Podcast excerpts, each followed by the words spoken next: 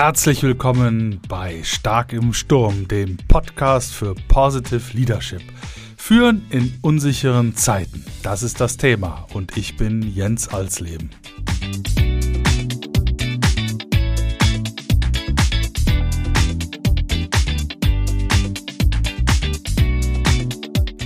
Die Welt ist außer Kontrolle. Immer mehr entgleitet uns. Nichts ist mehr sicher, nichts kalkulierbar. Dinge ändern sich über Nacht und um 180 Grad. Die Volatilität schlägt Kapriolen. Der Wandel geschieht inzwischen exponentiell und alles passiert gleichzeitig. So vieles von dem, was uns bislang Halt gab, ist weggebrochen. Topmanager und Führungskräfte, aber auch Mitarbeiter sagen mir fast täglich, wir stehen mehr oder weniger hilflos im Sturm. Die alten Modelle funktionieren einfach nicht mehr. Das können sie nicht. Denn wir wurden sozialisiert in einer linearen, stetigen, relativ konstanten Welt. Und plötzlich lösen sich alle Konstanten nicht in Luft auf, sondern werden zu Disruption. Einer meiner Klienten sagte mal, wir müssen unser Geschäftsmodell praktisch alle fünf Minuten in Frage stellen, nur um überhaupt zu überleben. Dieser Wahnsinnsdruck macht uns noch alle fertig. Das stimmt. Aber nicht für alle. Nicht für jene, deren Geschäftsmodell praktisch der Sturm ist. Zum Beispiel die kämpfende Truppe. Ich war acht Jahre in einem mobilen Kampfverband und erlebte Offiziere, die sogar mitten im Kugelhagel nicht nur stark führten, sondern das auch noch mit bewundernswerter Leichtigkeit.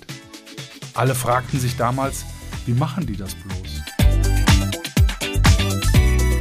Was machen die, um in schwierigen Fahrwassern erfolgreich zu bleiben und sich auch unter dem alltäglichen Wahnsinnsdruck diese wunderbare Leichtigkeit der Führung zu bewahren? Wäre es nicht toll, das zu wissen? Wäre es nicht toll zu wissen, wie du sturmsicher wirst und bleibst? Das finden wir in diesem Podcast Stark im Sturm heraus. Aber bevor wir dann in die einzelnen Folgen einsteigen, möchte ich euch natürlich mit dieser Folge 0 die Beweggründe schildern, warum ich diesen Podcast aufgesetzt habe, was ich damit bezwecke und äh, was natürlich auch mein Wunsch ist äh, im Sinne von, was kann ich euch an Impulsen geben, damit ihr dann auch jedes Mal wieder einschaltet. Und am besten fangen wir mit einer kleinen Zeitreise an. 1986, März, im Allgäu. Es hatte geschneit, ein Meter Schnee, minus 10 Grad. Einzelkämpferausbildung der Offiziersschule der Luftwaffe. Und ich mittendrin. Für mich als verwöhnten Großstädter mit Sicherheit das anstrengendste Erlebnis meines gesamten Lebens. Ich hatte, bevor das Ganze losging, eine so dermaßen große Angst, äh, dass mir da was passiert, dass ich das nicht schaffen kann. Ich war also emotional äh, schon auf Anschlag, bevor ich überhaupt in äh, Schongau ankam. Und äh, musste dann natürlich auch mit meinen Kameraden wirklich die verrücktesten Sachen machen. Also von äh, irgendwelchen Drahtseilübungen, Fallschirmturmsprung, äh, sich abseilen, äh, Hühnchenschlachten, Karte Kompass durch die Nacht. Äh, es war also ein Irrsinn. Ähm, und ähm, wir waren schon die ganze Woche unterwegs, hatten kaum was gegessen, waren alle total fertig. Und jetzt kommt die Abschlussübung, die Durchschlageübung. 20 Stunden, 50 Kilometer querfeldein und als Verpflegung eine Zitrone und ein Liter Wasser. Wir hatten einen mega coolen Gruppenführer. Der hat uns total motiviert und äh, dank ihm sind wir wirklich gut durch die Nacht gekommen. Und ihr müsst euch vorstellen, ich habe also da erfahren, wie es ist, wenn man im Schlafen weiterläuft. Also man kann tatsächlich laufen und dabei schlafen. Das merkst du dann nur, wenn du auf den Vordermann aufläufst. Naja, und irgendwann kommen wir mitten in der Nacht an eine Scheune äh, und unser Gruppenführer sagt, äh, lass uns mal zehn Minuten Pause machen.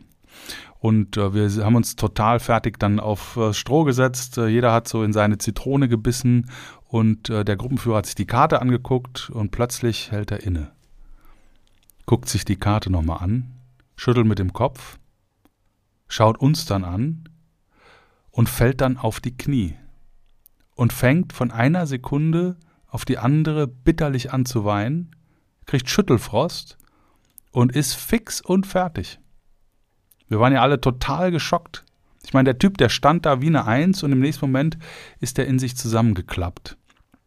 Ich bezeichne das heute gerne als meinen ersten Führungsschock. Wie kann es sein, dass so ein stabiler Typ, so klar, von einer Sekunde auf die andere zusammenfällt? Der Mann hatte einen Nervenzusammenbruch. Und jetzt machen wir einen kleinen Zeitsprung. 2013 passiert mir was ganz Ähnliches. Ich war damals Partner bei einer Private Equity Gesellschaft und für ein Portfoliounternehmen von uns verantwortlich. Das war recht groß, 8.500 Mitarbeiter und äh, das war in der Restrukturierung. Und eines Morgens komme ich dann zur Geschäftsführung. Wir hatten eine Steering Committee Sitzung und gehe da so die Treppe hoch in die, äh, auf die Ebene der Geschäftsführung und da kommt mir ein leitender Mitarbeiter aus dem Finanzbereich schwankend und lallend auf dem Gang entgegen. Der hatte wieder Nervenzusammenbruch. Der war unter der Last der Restrukturierung im wahrsten Sinne des Wortes zusammengebrochen. Und da, da, in dieser Sekunde, da habe ich mich gefragt, wer kümmert sich eigentlich um die Stabilisierung von Schlüsselpersonal in Hochbelastungssituationen? Wer kümmert sich darum, dass die Leute alles haben, was sie brauchen, damit sie stabil bleiben? Und da meine ich nicht Essen und einen Dienstwagen, sondern vor allen Dingen auch eine psychische Stabilisierung. Und das war der Beginn meiner Reise. Ich habe mich dann ausbilden lassen zum Gesprächstherapeuten, zum Coach, zum Mediator und so weiter und so fort und begleite ähm, erst viele Jahre ehrenamtlich und seit äh, fast vier Jahren hauptamtlich genau solche Hochleistungssportler im Arbeitsalltag, damit die bei ihrer verantwortungsvollen Tätigkeit stabil bleiben. Und wenn man sich jetzt mal so anschaut, was um uns herum alles so los ist, ne? ich meine, wir haben Corona, das hat uns erstmal gezeigt, äh, dass nichts sicher ist. Dass also die Tatsache, dass man uns in einen Lockdown schickt, die Tatsache, dass es eine Ausgangssperre gibt, das war ja vorher undenkbar. Die Tatsache, dass wir Tag ein, Tag aus voll digital arbeiten können, viele von uns, äh, und äh, plötzlich das Homeoffice eine ganz andere Bewandtnis bekommt. Die Tatsache, dass äh, Familienmitglieder nicht sehen zu können, Freunde nicht sehen zu können, diese äh, innerle, innerliche Zerrissenheit, dass man äh, auf sich so selbst zurückgeworfen wird, das war für alle von uns eine neue Erfahrung. Dann das Thema Klima, was allgegenwärtig ist. Äh, dann ein Krieg vor der Haustür, die demografischen Verhältnisse, die Überalterung und so weiter. Ich will gar keine äh, düsteren Wolken äh, aufmalen am Himmel, aber es sind viele, viele, viele Herausforderungen, die scheinbar alle zur selben Zeit auf uns niederzuprasseln äh, drohen. Und man spricht ja auch von einer äh, Phase der Multikrisen. Gleichzeitig ist es so, dass wir in der sogenannten sechsten Menschheitsrevolution leben. Nämlich erstmals menschheitsgeschichtlich ist es so, dass die Schlüsselkompetenzen der Zukunft nicht mehr die Alten, sondern die Jungen haben. Die Digital Natives, die, die tatsächlich völlig selbstverständlich mit dieser digitalen Hochtechnologie aufgewachsen sind. Die eben wissen, wie man Python programmiert, die eben wissen, äh, wie man AI äh, funktionsfähig macht, die man eben weiß, wissen, wie man bestimmte Prozesse digitalisieren können. Und das führt dazu, dass diese traditionelle äh, Sichtweise der Hierarchie, alt führt jung, oben führt unten, sich plötzlich auflöst. Und ganz viele Führungsparadigmen gleichzeitig damit. Denn es ist so, dass äh, die Werte in einer Führung früher heute ganz andere sind. Heute braucht es Dialogbereitschaft. Heute braucht es Empathie. Heute braucht es die Befähigung, die Entwicklungsmöglichkeiten, die Potenziale, die Stärken, die Bedürfnisse, die Charakterstärken jedes Einzelnen nicht nur transparent zu machen für die Organisation, sondern die Menschen auch entlang ihrer Fähigkeiten und Fertigkeiten ähm, einzusetzen. Also situatives, individuelles Führen ist heute gefragt.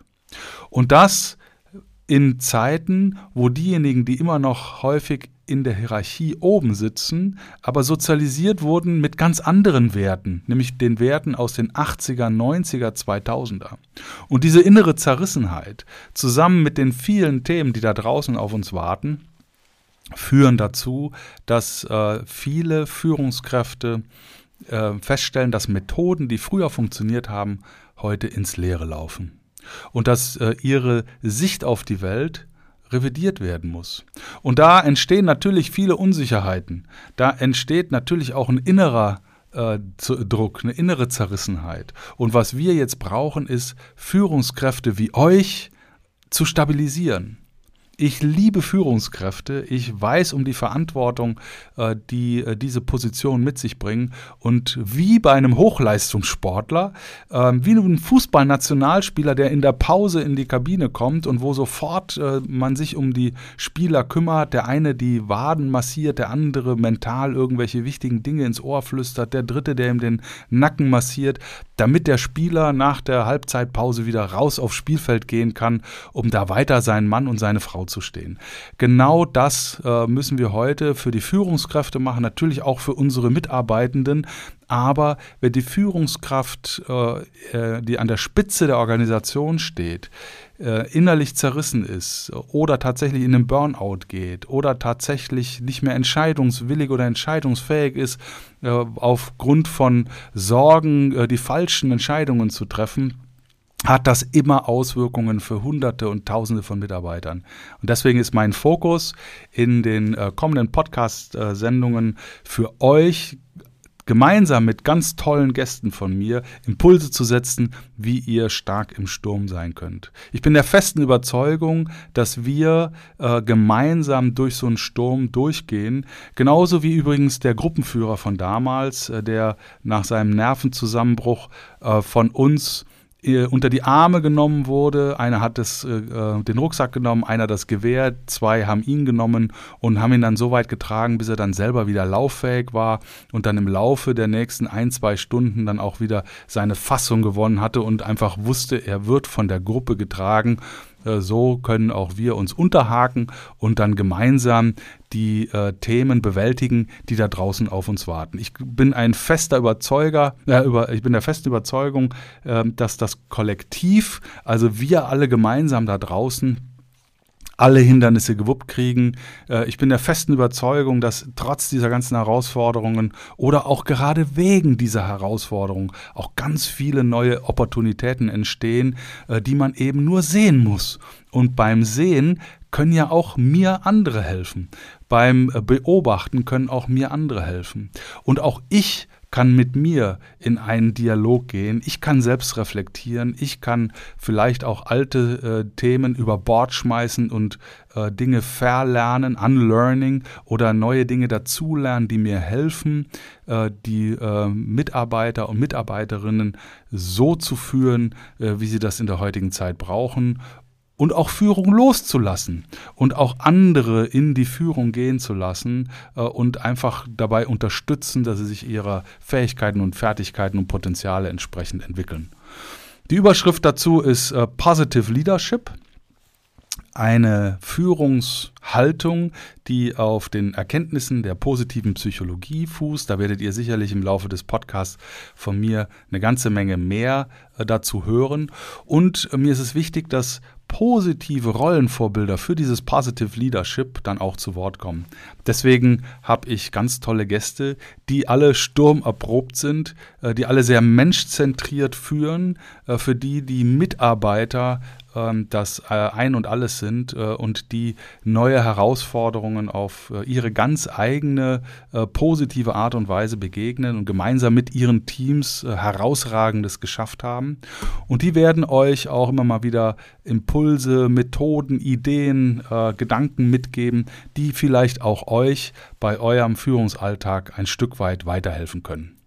Mir wäre es wichtig, äh, dass wir dazu auch gemeinsam im Dialog bleiben. Das heißt, wann immer ihr äh, mögt, schickt mir eine E-Mail unter ja@starkimsturm.com, äh, folgt mir auf LinkedIn, äh, folgt mir auf äh, Facebook, auf YouTube, auf Instagram und gebt mir mit, äh, welche Themen für euch wichtig sind, was für Impulse ihr habt, was für Fragen ihr habt und äh, getreu dem Motto, gemeinsam durch den Sturm werden wir dann die Herausforderungen der nächsten Jahre mit Sicherheit äh, viel leichter und viel positiver bewältigen, als wenn jeder versucht, das auf seine Weise alleine zu machen. Also, das ist die Idee für diesen Podcast. Äh, das war auch die Idee für das Buch, was ich geschrieben habe, Stark im Sturm, wo ich eben meine Erfahrungen, äh, meine äh, Kenntnisse über gute, wirksame Methoden aufgeschrieben habe, das soll der Grund sein für den Dialog, den ich mit euch äh, heute beginne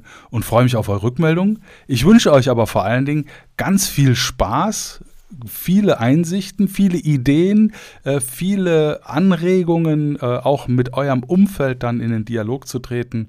Und ich wünsche euch viel Erfolg bei eurem Tun. Bleibt allzeit stark im Sturm und ähm, jetzt freue ich mich, äh, wenn ihr mich begleitet in die ersten Folgen. Ich grüße euch ganz herzlich aus Hamburg, äh, wünsche euch nur das Allerbeste. Bleibt gesund und munter, bleibt vor allen Dingen stark im Sturm. Euer Jens. Wow, wer hat an der Uhr gedreht? Ist es wirklich schon so spät? Das war's wieder. Ich hoffe, ihr hattet genauso viel Spaß bei der Sendung wie ich. Ich würde mich wahnsinnig freuen, wenn ihr auch beim nächsten Mal wieder bei Stark im Sturm dabei seid, den Kanal abonniert, kommentiert, teilt äh, und freue mich auf ein Wiederhören. Und wie immer, bleibt allzeit stark im Sturm. Herzliche Grüße, euer Jens.